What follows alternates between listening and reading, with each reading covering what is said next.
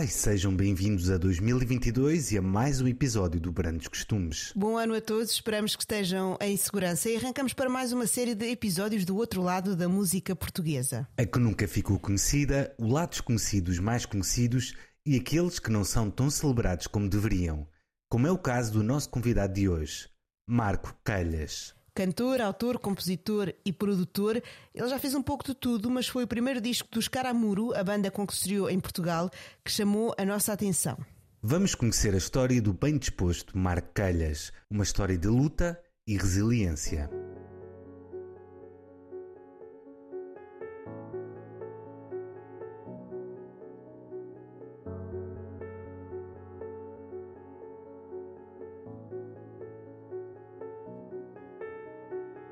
Olha, a música surge na minha vida uh, desde que eu me conheço, porque eu, foi, foi uma questão muito natural e como muito, muitos outros colegas meus, uh, tudo começou num coro de igreja em que um, o, o, padre, que era um padre já muito moderno para a altura, que isto tem, tem quase tem 50 e tal anos, portanto foi há muito, muito tempo, e estávamos, eu fazia parte, estava a fazer a catequese, aquela primeira comunhão que como se chamava na altura, ainda se deve chamar assim seguramente, e o padre, éramos uns 30 ou 40 crianças, tudo, tudo a cantar. Começámos a aprender aquelas primeiras canções para, cantarmos na, na, na igreja e, e, para fazer a cerimónia da primeira comunhão. E nunca mais me esqueço, o, o, porque foi a primeira vez e eu fiquei muito surpreendido. Havia dois estrados, estavam uns em baixo, outro em cima, e o padre pôs-nos a cantar a todos e, e andava à nossa volta. E a gente desconhecia completamente o que é que ele estava ali para nos ouvir cantar e no fundo ele estava a ver quem era o miúdo que tinha mais, um, mais jeitinho para, para, para a cantiga e para fazer e para ser o solista do, do coro. E pronto, e fui eu e fiquei muito surpreendido porque eu sempre gostei da música desde, desde criança, foi sempre me acompanhou durante toda a minha vida. E a, a primeira manifestação pública e, e, e, que me deram assim um, aquele estelão dizer assim, pá, tu cantas porreirinho e tal, ora, se não te importas vais tu fazer aqui a figura número um aqui do coro da, da, da nossa igreja de Pedroso. E foi assim que a coisa começou tão simplesmente. E eu lembro-me que na altura, quando foi a cerimónia da primeira comunhão, e eu a cantar à frente do coro, os meus pais ficaram todos emocionados, que eu não, eu não tinha contado nada e que, que, tinha sido fantástico e não sei o quê, pronto, e foi tudo começou assim.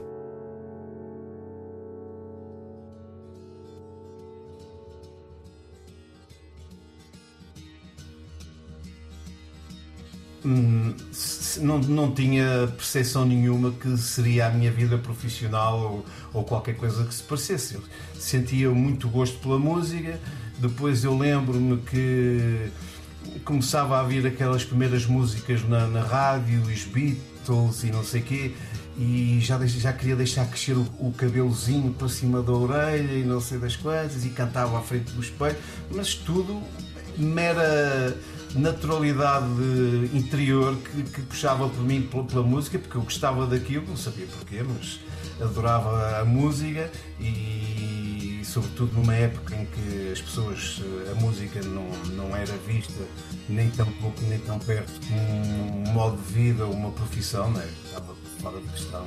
E depois até que tinha um amigo que tocava guitarra no Porto, que eu sou natural do Porto, lá da, da, da onde eu morava, e começamos a juntar os dois na garagem a tocar as guitarras e tirar aquelas primeiras músicas, os primeiros acordes de, de, de Bob Dylan, Crosby, Still Nash and Young e aquelas coisas todas acústicas americanas e comecei e a coisa começou assim.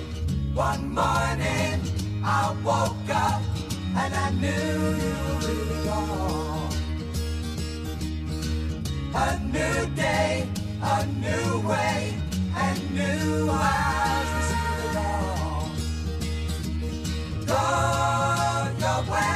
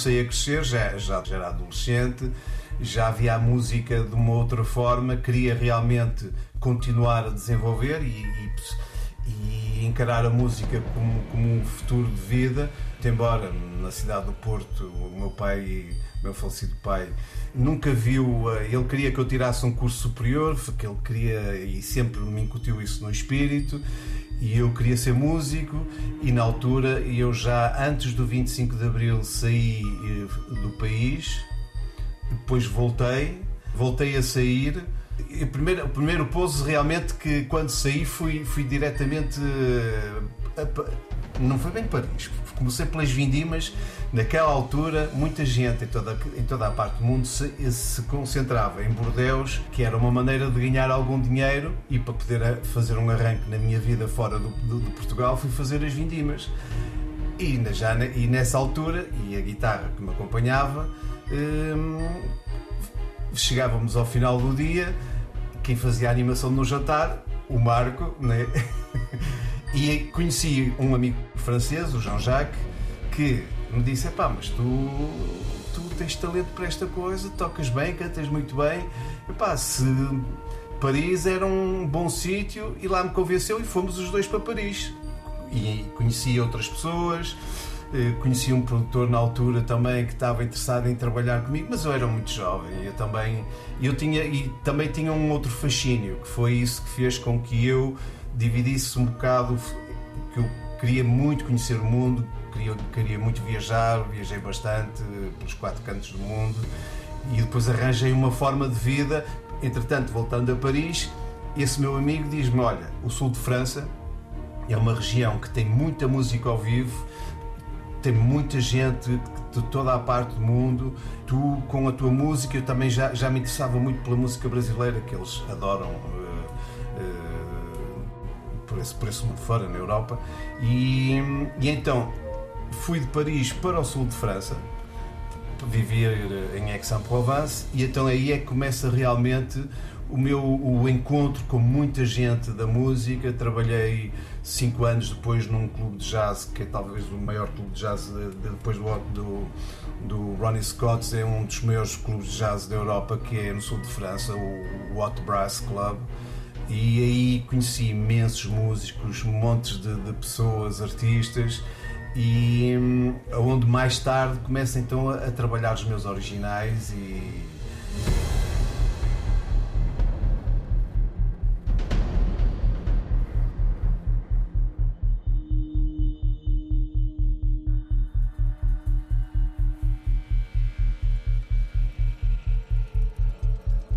Antes disso, viajou, descobriu e conheceu. Deu os primeiros passos, os primeiros erros, os primeiros tudo. Marco Calhas descobria-se e descobria a música. Com a música eu tinha mais facilidade de, de me integrar onde chegava, arranjava sempre que é imenso no metro na, e na rua, como se fazia antigamente, e até se ganhava algum dinheiro. E a música dava-me sempre abertura, e, e, obviamente que, comparativamente com Portugal, porque estamos a falar nos anos. Uh, 70, não é? aqueles anos entre os anos 70 e os anos 80, em que hum, aqui em Portugal eu, eu, eu lembro-me perfeitamente num jantar, por exemplo, em casa dos meus pais, em que estavam uns amigos, de, um amigo do meu pai a, a, a perguntou-me o que é que eu idealizava no futuro, o que é que eu queria ser. E eu disse, pai, o meu, o meu grande sonho, aquilo que eu quero ser é músico dizer música, pá, sim, sim, música tudo bem, a gente sabe como é que é. Não, mas o que é que tu queres ser? Isto parece um bocado, uh, um bocado já, já dito e redito, mas foi, foi, foi textual, foi verídico. Eu disse, não, eu quero ser músico. E o meu pai ficou a olhar para mim, porque as pessoas na, na, naquela altura, ninguém idealizava uma vida, um futuro como um profissional da música. Portanto, eu lá fora as coisas eram já tinham uma dimensão completamente diferente. Né? As pessoas já viam a música de outra forma, já havia muito, muitos profissionais, muitos jovens e muita gente a viver-se integralmente da, da, da, música. E eu, e mesmo assim, eu vivi quase 15 anos fora de Portugal. Né?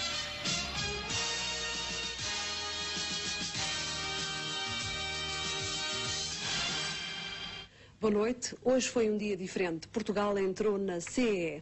Eram 10 e 20 da manhã quando nos claustros dos Jerónimos se formalizou o Tratado de Adesão. Houve uma coisa que, que despertou em mim um interesse, foi na altura a integração de Portugal na comunidade europeia. E havia, eu tocava, tinha uma banda, e a malta ia-me falando, é pá, Portugal vai entrar na comunidade europeia, e pensei eu, na altura, que iria eh, existir assim muito rapidamente aquele intercâmbio de cultural como existe hoje em dia, muito mais, obviamente. E acabamos por uh, pensar fazer um projeto em língua portuguesa, como eu cantava muito em brasileiro também, e, e os meus originais, muitos deles já os cantava-os lá com, em sotaque, com sotaque brasileiro, português do Brasil, mas uh, começou, foi a integração de Portugal na comunidade europeia que despertou o interesse de fazer um projeto em língua portuguesa e foi o que eu fiz na altura. Tinha, pá, com o meu grande irmão, o Jay Rio, e o, e o Jean-Michel, começámos a fazer uh, uma demo, a fazer, uh, portanto, temas originais, meus e com eles os dois, uh, mas cantados em português. E, entretanto, viemos a Portugal apresentar o trabalho. Na altura, nunca me esqueço, o Tosé Brito era o, o AR da, da, da Polygram e uh, quando lhe apresentámos a maquete, ele disse-me: pá, isto, isto, se isto é uma maquete, é melhor que muitos discos que, que se fazem que se fazem em Portugal. Isto, é, isto está feito, está pronto. Em pleno país Bantu, na sua palhota de bambu, já nas toca com a alma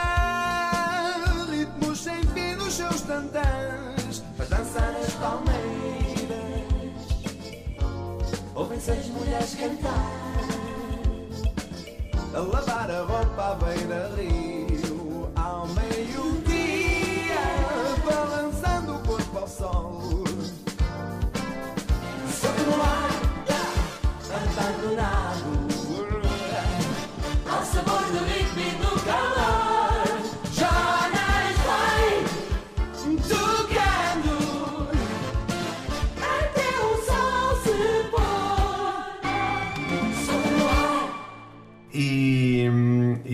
pronto, depois aí também a minha opção não foi a maior, porque entretanto na altura surgiu uma editora portuguesa que era Marcelino Brito Produções, MBP, era uma editora que, nacional que tinha todas, todas um objetivo de se tornar multinacional e blá blá, e, e eu acabei por não assinar pela Poligrama. Muito embora eu, como estive muito tempo fora do país, eh, fiz algumas, algumas opções não muito boas só por mero desconhecimento do das pessoas e do terreno, mas pronto, isso é, é a vida é feita de, de, opções e escolhas, às vezes escolhemos bem, outras vezes escolhemos mal. Mas eh, vim a Portugal apresentar o trabalho para gravar o disco, mas não estava a pensar ficar cá. Eu não estava de maneira nenhuma, até porque eu na altura tinha um mercado de trabalho muito enorme no sul de França. As coisas corriam muito bem.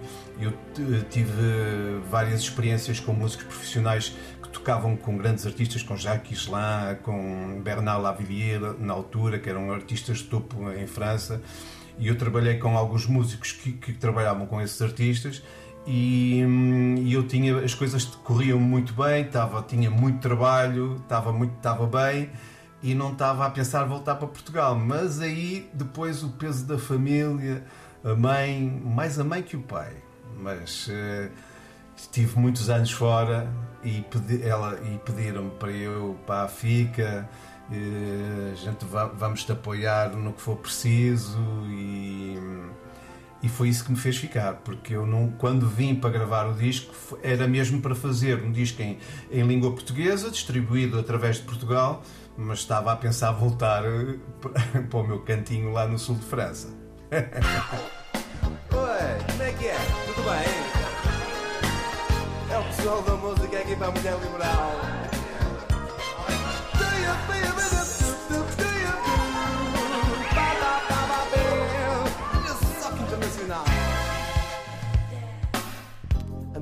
sai para a rua, bela e decotada, cheia de cor e a saia mini bem usada Não passa trocando ninguém que por ela passa e entra num café segura e desinibida.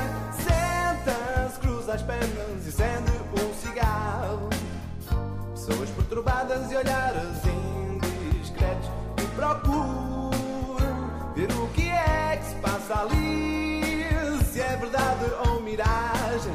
Mulher assim.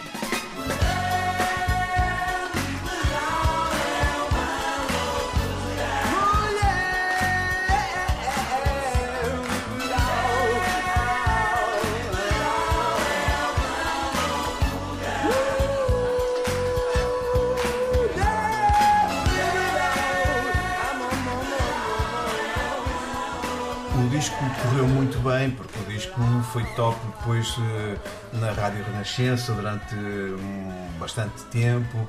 Nós fizemos imensos, imensos, imensos programas de televisão. Foi uma loucura. Fizemos mesmo. A nível de concertos, começamos a fazer, mas rapidamente eu apercebia-me que hum, as pessoas achavam a música relativamente estranha, para ser honesto. Nós fizemos muito, portanto, o que é característico em Portugal, eh, o grosso do- do- dos concertos é durante o verão. Infelizmente, naquela altura não havia tantos festivais como existem agora, não é? Porque nós, seguramente, se, se existissem esses festivais, possivelmente tínhamos sido uma banda muito requisitada para comparativamente à época, digo eu, não é? Eh, faríamos, seríamos uma banda para fazer esses festivais e montes de outros concertos. Mas eh, nós fizemos bastantes concertos de, de rua, de, de- de festas. E, e eu reparava que havia, por exemplo, havia sempre havia um, o tema Bantu, por exemplo, eu achava piada porque as pessoas rapidamente via as pessoas a saírem de, de frente do palco e, e e- nós comentávamos isso, pá, as pessoas não estão a aderir, eh, ou seja, comparativamente ao sucesso que o disco teve e a exposição que o disco teve, também houve um problema que aconteceu, foi, esse, foi a, editora, toda a gente me, me falava, queriam comprar o disco, as pessoas queriam comprar e os discos não, não existiam, a editora fechou, não é? Faliu, houve graves problemas com o, o tal Marcelino de Brito em Espanha e não sei o quê, pronto, não vale a pena estar a puxar isso aí agora neste momento, mas e, as pessoas queriam comprar discos eh, e não, não havia nem discos nem cassetes na altura e esse também foi, foi um dos problemas que fez com que o disco não fosse mais para a frente. Nós aparecemos na altura, a banda, sem qualquer tipo de arrogância, nem quero ser pretencioso de maneira alguma, mas os músicos que me acompanhavam, o Jean-Michel tinha sido medalha de ouro do Conservatório de Jazz de Paris, eram grandes músicos. Nós onde íamos tocar, toda a gente nos ia ver. Toda a gente da música nos ia ver e o, o meu primeiro empresário foi o Rui Veloso, o meu primeiro agente foi o Rui. Ele tinha uma agência com o Vítor Miguel, que era Som Mágico, e nós lançámos o disco e portanto ele foi o meu primeiro empresário agente, não sendo ele diretamente, a empresa era dele e do Vitor, mas foi muito difícil porque nós aparecemos com um som muito à frente, muito funk, que não é propriamente a praia da nossa cultura musical, mais hoje em dia se calhar, mas na altura era uma coisa completamente à parte e o facto de ter estado esses, estes anos todos fora, senti-me sempre um bocadinho deslocado. Não tinha. Ok, toda a gente se conhece na música, sou olá, estás bom, tudo bem, mas não tinha amizade, não tinha convivência, não tinha intimidade, nem tinha uh, intercâmbio com, com outros músicos portugueses, porque normalmente uh, o que acontece se eu tivesse ficado aqui, possivelmente também teria feito música e aí estaria mais de, de, na harmonia do, do, do no ambiente no, da, da, música portuguesa, mas senti-me um bocado hum, fora do baralho, como se costuma dizer, fora da caixa, porque não conhecia ninguém. Eh, quando gravámos o disco, a banda ficou comigo cá em Portugal durante um ano, tentámos segurar o, o projeto mas uh, rapidamente não se tornou viável porque uh, ter cá os músicos e o volume de trabalho não era assim tanto e, e não conseguimos. E, aí a maior parte deles, com muito desgosto, voltaram. Arranquei para uma versão de Caramuru, que é o segundo disco, versão portuguesa.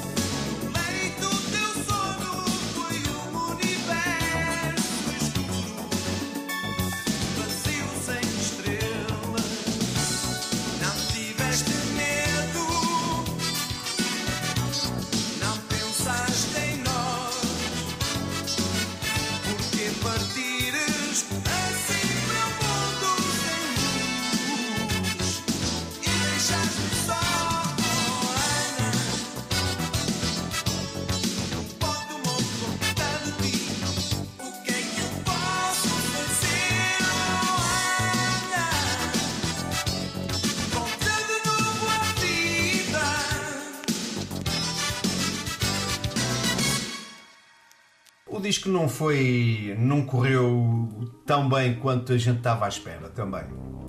Fizemos, fizemos os trabalhos, foi simpático, mas não foi nada de. não, não, não chegou. Não, as expectativas que nós tínhamos criado não, não, não chegou lá.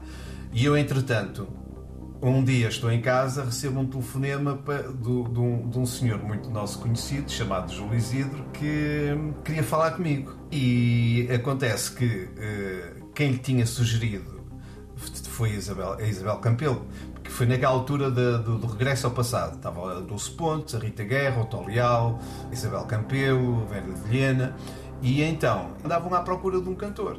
E a Isabel Campelo disse: Epá, eu, até o, o Marco, eu não sei se ele estará afim ou não, mas o Marco tem jeitinho para estas coisas e não sei o que, se calhar era capaz de ser uma boa opção. Mas como eu já tinha dois discos gravados, quem estava na, naquela altura eram tudo potenciais cantores fazerem carreira no futuro e gravarem discos, que foi o que aconteceu, mas na altura ninguém tinha ainda discos gravados. Então o Júlio perguntou-me, ok, tu tens a tua carreira, tudo bem, eh, nós andámos à procura, como é que é? Queres, queres fazer parte da equipa? Hum, deu umas condições e eu na altura epá, achei aquilo fantástico e interrompi a minha, a minha carreira de, de- de- de músico de originais e trabalhei, sim, fiz 5 anos a trabalhar em televisão, quase todos os domingos. No- portanto, era um cantor, era, era cantor residente depois dos programas que foram todos a seguir ao Regresso ao Passado. Eu, basicamente, fiz uma pausa no projeto de, de Escaramuru e fui, fui trabalhar para a televisão. Se o trabalho da televisão o afastou dos palcos, não foi por isso que deixou de trabalhar em outras andanças musicais. Eu, eu já fiz temas, eu, eu, eu até nem, às vezes, eu fiz um tema para ti, desde a Dulce Pontes a, a montes de cantores, de- de- eu comecei a escrever cantigas, até que um dia eh, comecei a participar também no, no chamado Festival da Canção. E faz parte da história do festival com uma música icónica. Tudo começou assim. Nós ensaiávamos em casa do, do Pedro Abrantes, eh, ali em Alfragide, que era uma sala onde toda- muita gente também ensaiou. O Pedro, é, que era o, o meu baterista, a mãe era professora de piano e, irmão- e eles, e ele também dava-lhe uns jeitinhos e ele tinha uma malha. Eu nunca mais me esqueço. Eu chegávamos ao ensaio e ele fazia sempre aquela malhinha. E eu achava aquilo um piadão. Eu digo assim: epá, vou fazer uma música com essa malha. E então acontece que eu fiz a música, a primeira, a primeira versão da música chamava-se Sempre que Cai a Noite na Cidade. Eu fiz a letra da música, fiz a música também, com, com a ajuda do Pedro, com aquela malha do Pedro, e entretanto nós mandámos aquilo, na altura foi por concurso público, em 92, mas a música não foi aceite. No ano a seguir, eu não estava muito, pa- para ser honesto, eu não estava muito. Não, não tinha. Abriram um concurso público na mesma, mas eu não, não sei porque eu não estava muito virado para, para, hum, para participar esse ano. Entretanto, o Pedro, o Pedro, o Pedro Abrantes diz-me assim: epá, tu importas-te. Epá, porque o, Paulo Carvalho ouviu música, acha a música fantástica. Tu importas-te que ele ponha a voz, ele dá ali um jeitinho na, na, na, letra da música e das poucas coisas que a letra foi mudada, houve uma coisa que foi essencial, sem dúvida. Deixou de ser sempre que cai a noite na cidade para ser quando cai a noite na cidade. O quando parece que não, mas deu uma, uma, uma abertura à música e, e, entretanto, depois houve a família toda, porque éramos todos amigos. O, o, o, Fernando Abrantes, que era, era o técnico de som e trabalhava com o Paulo de Carvalho, o Armindo Neves, todos nos juntámos e, e a música cresceu de uma forma que hum, depois foi encontrar, foi encontrar a Anabela e, hum, e acabámos por ganhar o Festival da Canção com essa música, portanto, em coautoria com o Paulo Carvalho e o Pedro Abrantes.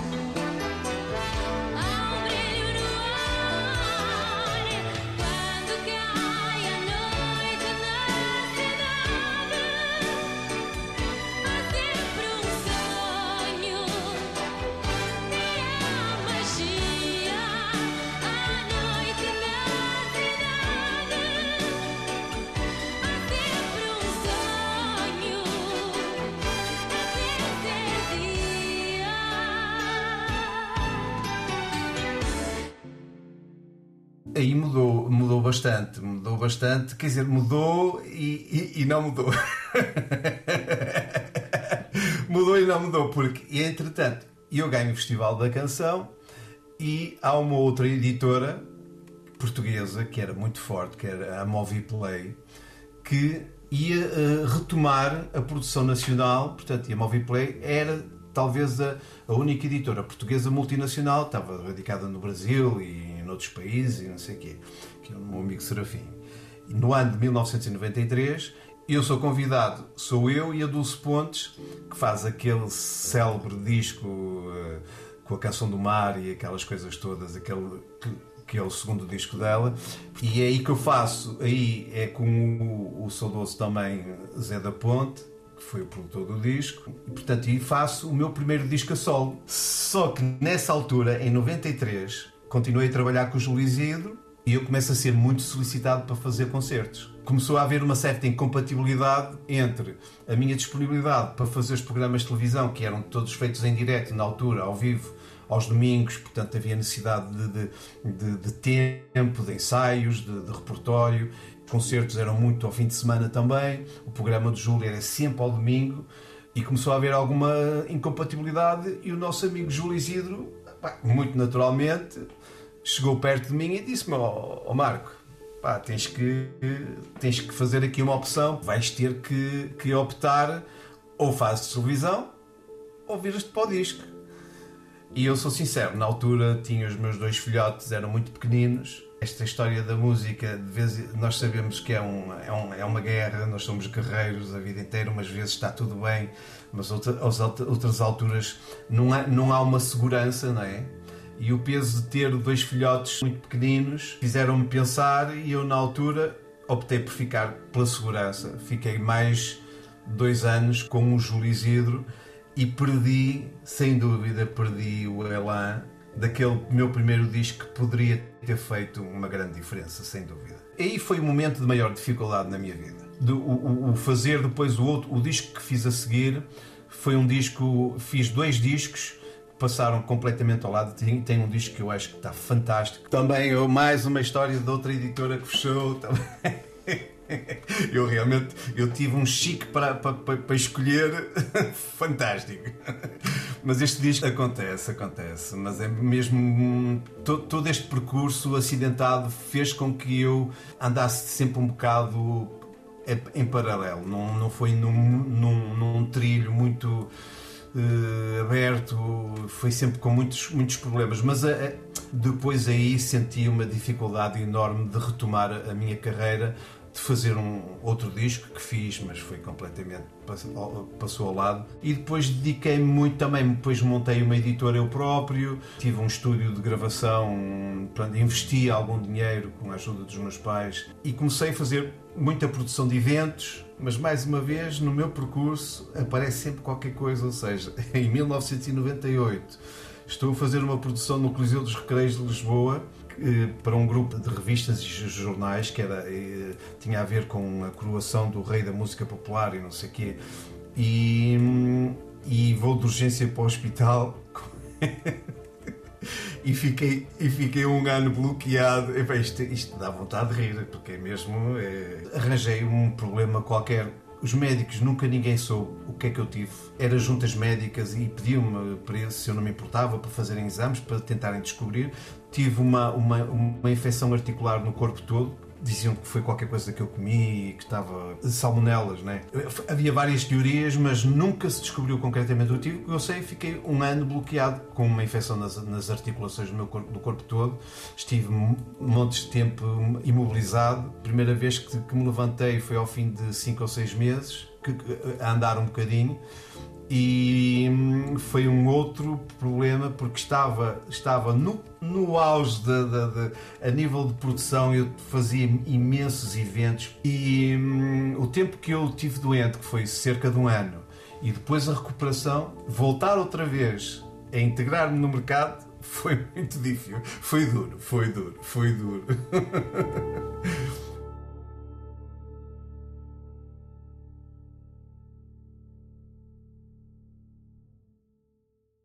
ganho com a Anabela, depois ainda participei dois anos seguidos, acho eu. A primeira vez foi com os Caramuru em 1991, que ficámos em segundo lugar. Nesse ano ganhou. Foi a minha primeira experiência no Festival da Canção. Pensei que até que ia ganhar, mas nesse ano ganhou a Nuxa, com Há Sempre, Há Sempre Alguém. E esse festival foi com os Caramuru. Depois ganho em 1993 como autor-compositor e depois volto ao Festival da Canção em 2001 e foi pouco depois da hora de jantar que se soube da tragédia de Entre os Rios. O tabuleiro da ponte tinha caído sobre o Rio Douro com vários automóveis. A transmissão do Festival da Canção desse ano foi adiada duas semanas devido à tragédia de Entre os Rios, a 4 de março de 2001, em que 59 pessoas perderam a vida.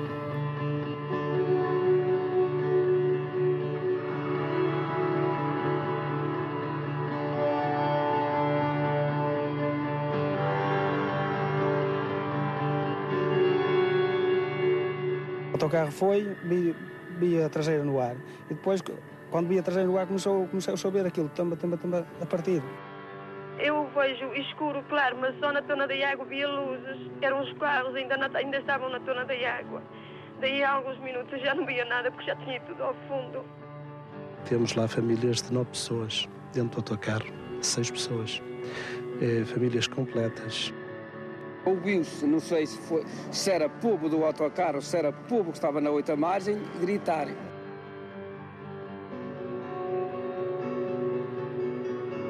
Nunca a população desta localidade sentiu letra por letra o nome da sua terra. Só aqui pronto, nesta casa que vocês estão a acabar de analisar foram nove, nove elementos, desde os pais, eh, eh, dois filhos neste caso e quatro sobrinhos.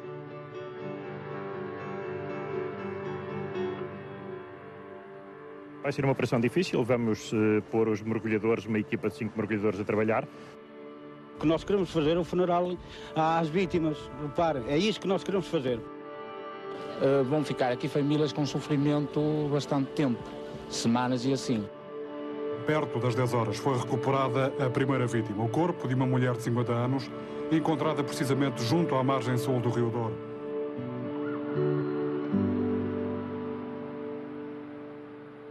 Altura de, de, uma vez por todas, haver um inquérito em Portugal que vai até ao fim. Eu já vi ministros em Inglaterra serem demitidos, serem julgados por casos mais menos graves. E aqui estamos a falar de morte de, de pessoas. Seis horas depois da tragédia, Jorge Coelho anuncia ao país a sua demissão. A culpa não pode morrer solteira.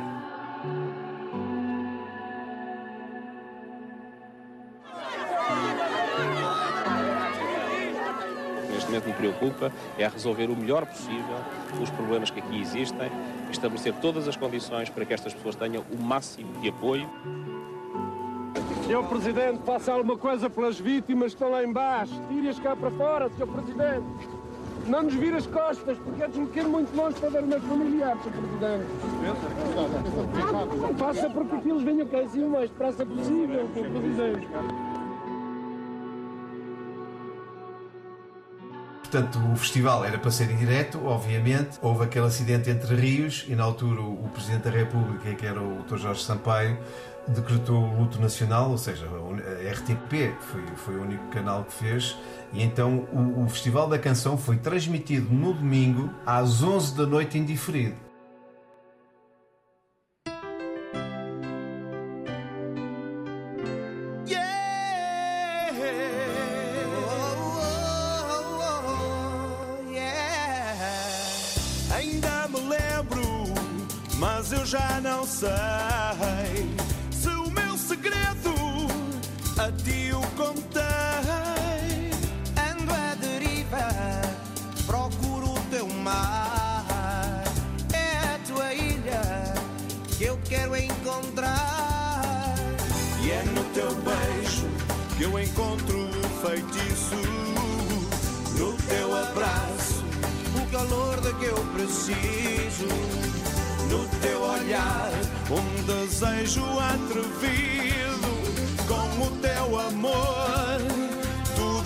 Tudo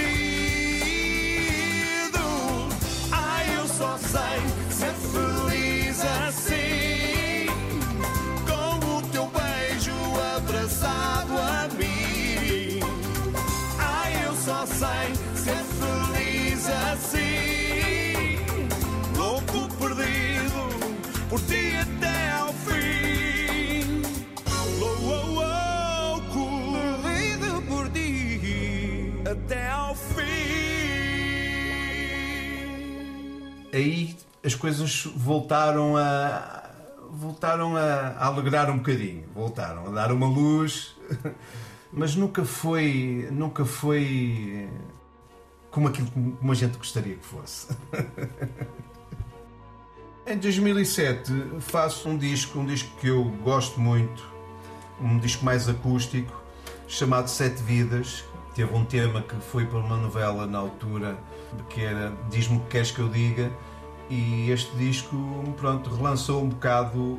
E depois, em 2009, festejo 20 anos de carreira, faço um disco ao vivo no, no Fórum Lisboa, mas também que ficou um bocado aquém das expectativas. Estava pensava que a coisa ia correr um bocadinho melhor, mas, mas também o facto de não estar integrado dentro do sistema, vá lá, da indústria, como se costuma dizer, ou seja, é fundamental um artista ter uma editora com peso na indústria que faça a promoção, como são as as chamadas majors na altura, fosse a Universal, fosse a Warner, fosse a Valentim de Carvalho. Mas é, é importantíssimo ter um suporte de editora ou da gente que faça esse trabalho de promoção, que, que foi aí que falhou um bocado todo, todo o meu percurso. Para tocarem na rádio, eh, o peso da editora é, é- é muito importante.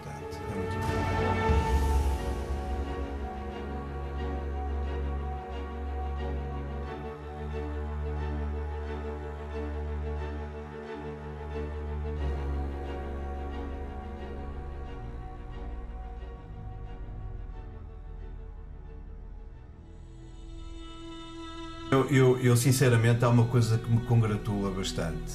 É o respeito que tenho dos meus colegas da música, das pessoas que conhecem, das pessoas que trabalharam comigo, que sabem quem eu sou, como eu faço, como eu trabalho. Eh, Dediquei-me muito, fui evoluindo com as novas tecnologias. Sou uma pessoa hoje em dia que dou cursos de formação de, de edição e de sonoplastia, por exemplo. Isso reinventei-me durante a pandemia técnicas de estúdio, de gravação, de, novos softwares, dessas coisas todas. Foi uma, uma situação que eu também aproveitei o tempo que eu tive estes, estes aqueles anos agora mais recentes que tive o problema oncológico e que estive em casa muito tempo, aproveitei para me dedicar a, esse, a essa situação, com toda a experiência de estúdio que tenho, de, de tantos anos de, de gravações e de. Eu não deixei nada por fazer sempre fui à luta e sempre, e sempre tentei e fiz montes de coisas na, da minha vida que, que, que, que me orgulha. não funcionou, não tenho, não tenho aquela notoriedade de ser conhecido do grande público, mas congratula-me muito o respeito que os meus colegas da música sejam, sejam dos mais conhecidos aos mais, aos mais desconhecidos que têm pela minha pessoa e isso dá-me uma felicidade enorme.